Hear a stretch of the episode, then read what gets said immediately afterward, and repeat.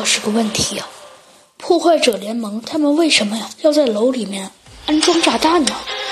就算他们，可是他们为什么偏偏要袭击这栋楼呢？难不成因为这栋楼只有一个珠宝商？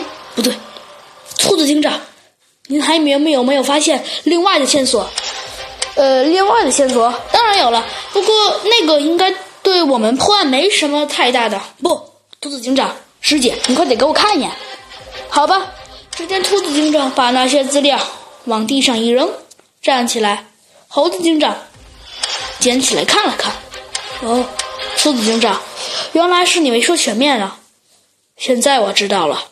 哼，其实破坏者联盟他们的目的，并不是。你说的那个珠宝商，而他们的目的却是他。只见猴子警长用手指用力的点向了那张纸，兔子警长、弗兰熊还有小弟墩墩一起把头凑了上去。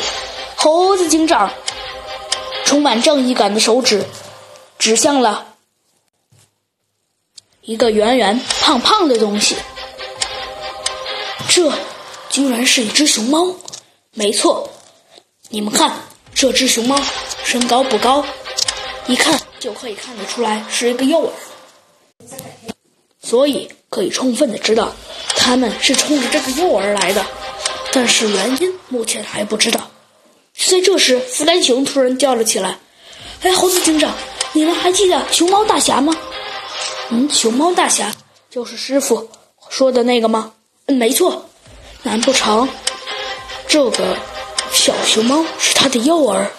那么他现在在哪儿？快把他找到啊！猴子警长叫。